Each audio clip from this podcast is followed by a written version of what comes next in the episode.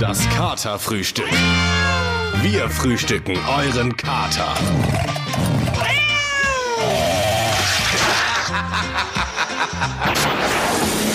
Heute mit meiner Wenigkeit Lukas Streitwieser am Mikrofon und meinem liebsten Co-Moderator Felix Meindorfer. Felix Meindorfer. Und wir beim Kaderfrühstück sind ja immer geil geopolitisch unterwegs. Ähm, was geht denn gerade ab in der Welt der Geopolitik? Ja, aktuell ist ja der G20-Gipfel in Japan. G20. Ja, mega wichtig das Ding. Ähm, aber hat jemals jemand nachgezählt, ob wirklich 20 Länder da dabei sind? Also nicht, dass ich wüsste. Ja, ich nämlich auch nicht.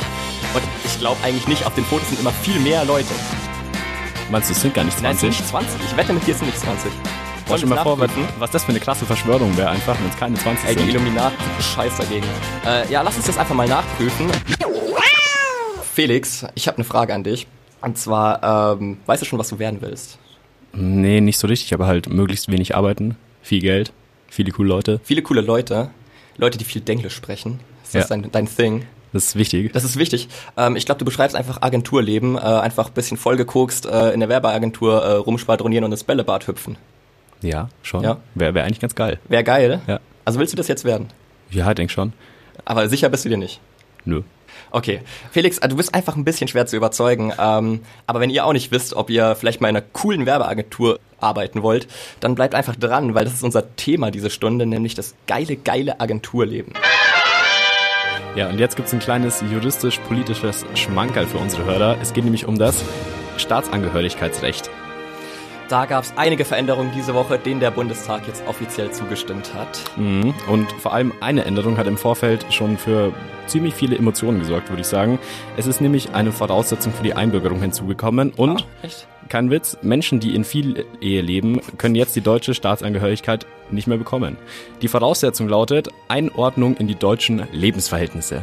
Ja, also äh, nochmal einfach ausgedrückt, man kann jetzt nur noch deutscher Bürger werden, wenn man sich instant in einen Deutschländer transformiert. Richtig, ihr merkt also, es geht wirklich um die Wurst. Das wissen wir hier beim Katerfrühstück auch und deswegen, für alle, die demnächst deutsche Bürger oder deutsche Bürgerin werden wollen, haben wir hier mal ein paar Tipps, auf die ihr euch schon mal vorbereiten könnt. Annegret Kramp-Karrenbauer, Martina Voss-Tecklenburg, Sabine Leuthäuser-Schnarrenberger. Ich habe nicht wie sonst Samstagmorgen äh, Vormittag einen kleinen Herzinfarkt bekommen und auch keinen Tourette-Anfall. Äh, hier in Deutschland so heißen Frauen hier, also so nennt man die einfach. Ja, also seid klug, ordnet euch ein und holt euch den weiblichen Bindestrich. Aber nicht nur Vornamen sind ja in Deutschland wichtig, sondern auch Nachnamen. Angela Merkel zum Beispiel heißt Angela, weil sie unser kleiner Engel ist. Und äh, sie hat keine Flügel, sie hat dafür eine Raute als Hände. Ähm, und Kühne, Kevin Kühnert heißt Kevin, weil Kevins immer verhaltensauffällig sind und er ist eben ein richtiger Kevin. Ja, und als guter deutscher Bürger heißt Seehofer deswegen natürlich auch Horst. Ja, und äh, alle schlimmen Dinge, die beginnen in Deutschland äh, traditionsmäßig mit Lü. Zum Beispiel der Mord von Lübcke, der Missbrauch in Lütke, eine Lücke im Lebenslauf, Lüftungsverlust. Äh, wa, wa, was? Lücke im Lebenslauf und Lüftungsverlust? Also, jetzt hör mal. Lücke im Lebenslauf und Lüftungsverlust sind beide einfach ineffizient und gleichzeitig vermeidbar. Vor allem der Lüftungsverlust. Jedes Gebäude muss in seinem Betrieb mehr oder weniger belüftet werden. Das heißt, die Innenluft muss wieder nach außen, um frische Außenluft hereinzulassen. Wenn die Außentemperatur unterhalb der gewünschten Innentemperatur liegt, führt das zu Energieverlusten, da die frische Luft im Gebäude wieder aufgewärmt wird, während die Abluftwärme mit sich nach außen ja, und Felix Meindorfer und ich, wir studieren äh, beide Kommunikationswissenschaft und da laufen wir immer nur den allerbesten Leuten über den Weg. ja, entweder so welche, die mit ihrem extremen Talent so journalistisch auftrumpfen wollen. Ja, wie wir. Genau, im Prinzip schon. Und dann gibt's noch diese Influencer-Girls, die irgendwann mal in einer Werbeagentur arbeiten wollen. Ja, aber äh, in der Werbeagentur musste ich tatsächlich letztens auch arbeiten als Pflichtpraktikum und da ist mir erstmal aufgefallen, warum Werbekampagnen so sind, wie sie halt sind. Und diese Prozesse, die sind so unglaublich langwierig und ineffektiv. Und am Ende kommt dann so ein klitzekleiner Spot bei rum, ähm, der dann am besten irgend noch einen Skandal auslöst. Ja, aber mal ganz ehrlich, bei der Arbeitsweise wundert mich das überhaupt nicht.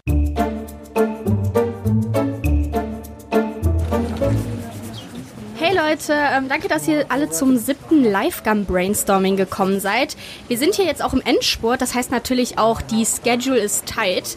Ähm, ich würde dann auch sagen, wir fangen jetzt direkt mal an. Timo, äh, ich glaube, du hast den besten Überblick. Ja, genau, danke dir, Jenny. Also ähm, Thema neue Markterschließung für das Kaugummi. Die Makrozielgruppe wären da jetzt Blasmusiker. Kampagnentechnisch würden wir da vom Thema her auf die Spucke gehen. Hat da irgendjemand Anmerkungen zu?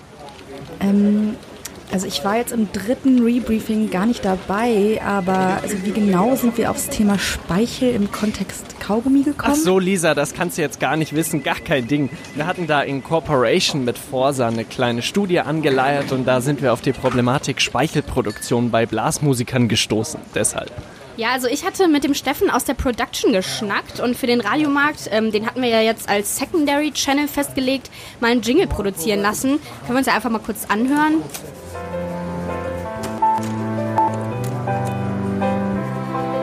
Livegum. Für weniger Spucke und mehr Atem. Gib Gummi!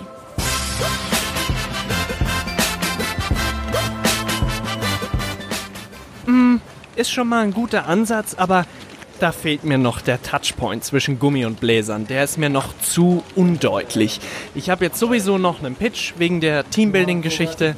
Lass uns das mal in ein paar Wochen nochmal bequatschen.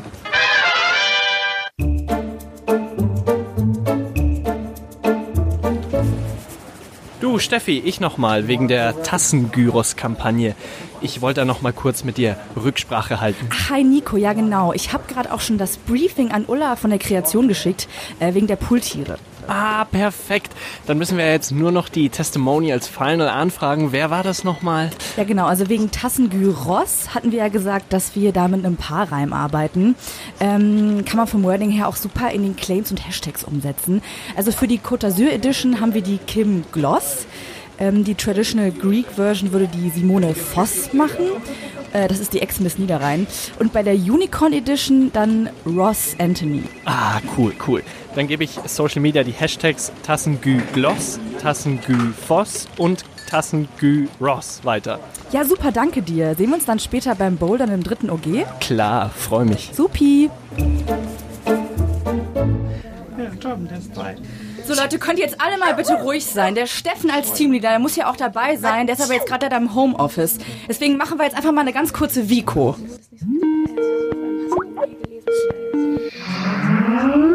Hört, hört ihr mich? Ja. Hört ihr mich?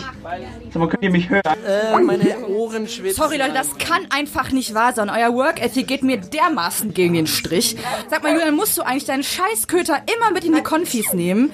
Ganz offensichtlich äh, hat die Bianca hier eine Tierhaarallergie. Und so ein Wolmaraner muss doch auch mal raus. Boah, ganz ehrlich, Conny, wir hätten einfach eine Telco machen sollen. Du bist jetzt auch schon ganze 19 Jahre alt. Ähm, weißt du jetzt endlich mal, was du eigentlich werden willst? Nee, aber ich glaube, so richtig weiß es doch eigentlich eh keiner.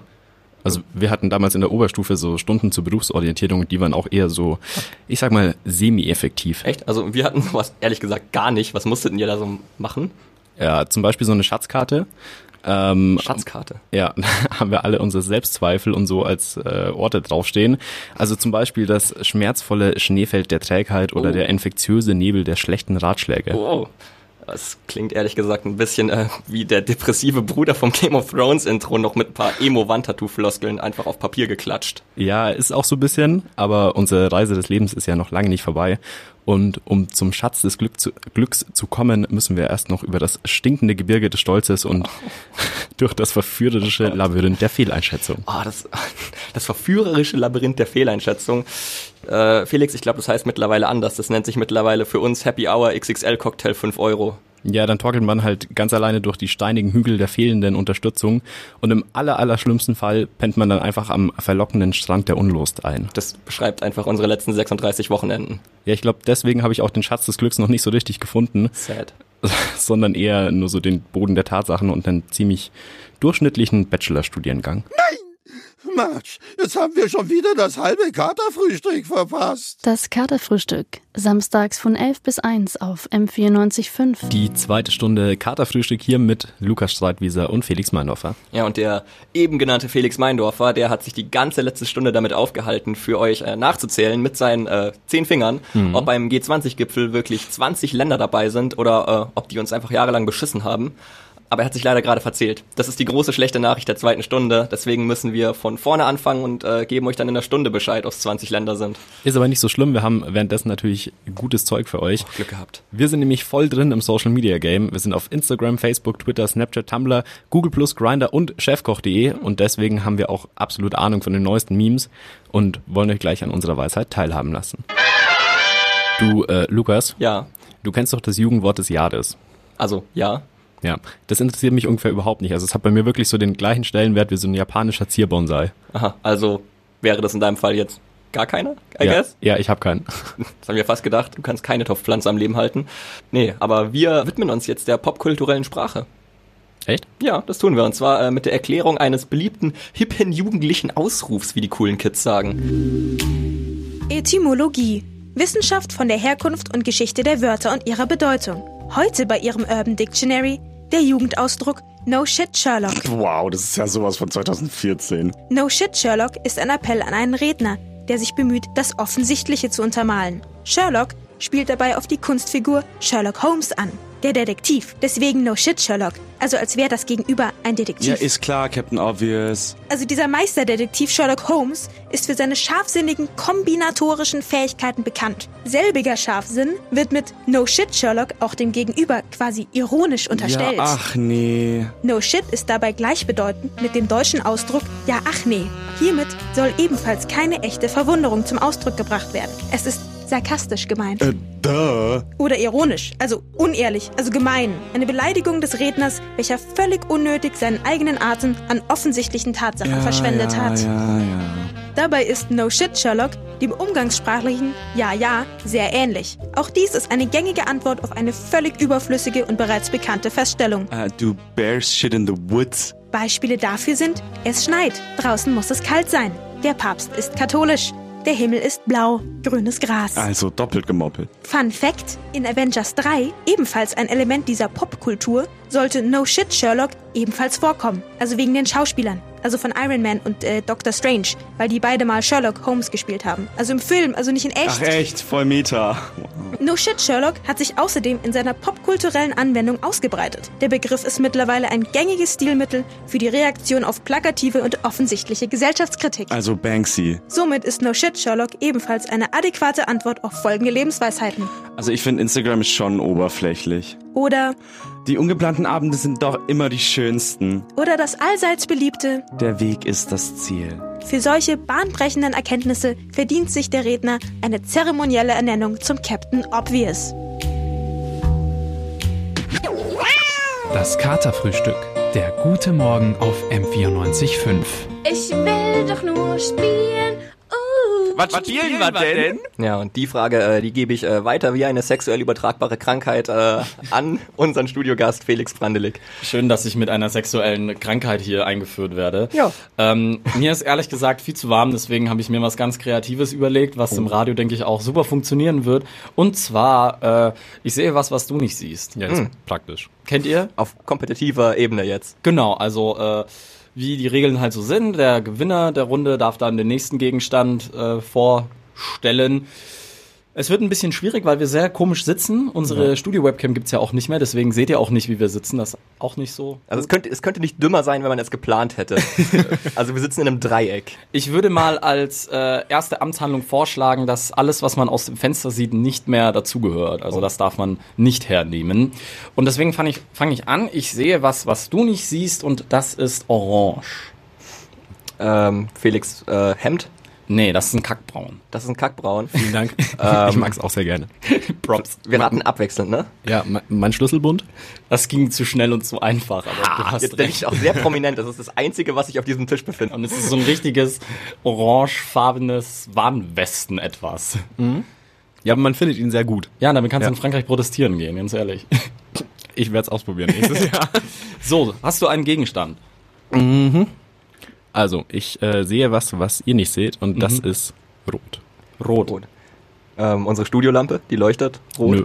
Okay. Es ist der Kugelschreiber. Nee. Ähm, Ich sehe tatsächlich nicht so viel, was rot ist. Das ist dieser, dieser mysteriöse Knopf an der großen, an der großen Roboterbox da hinten, ne? in der Ecke vom Studio.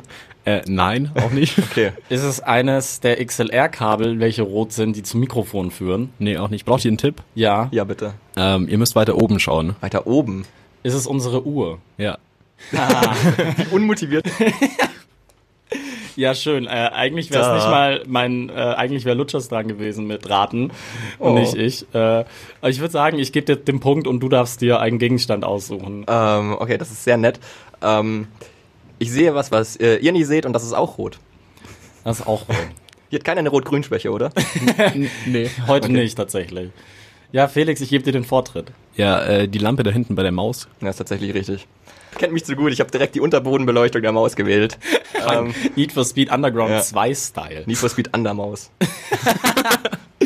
Ja, äh, ich würde sagen, das hat wunderbar funktioniert. Ich hoffe, ihr habt fleißig mitgeraten. Wenn ihr was richtig tattet, dann lasst es unter dem Hashtag Katerfrühstück. Ich sehe was, was du nicht siehst. Ich hatte es richtig.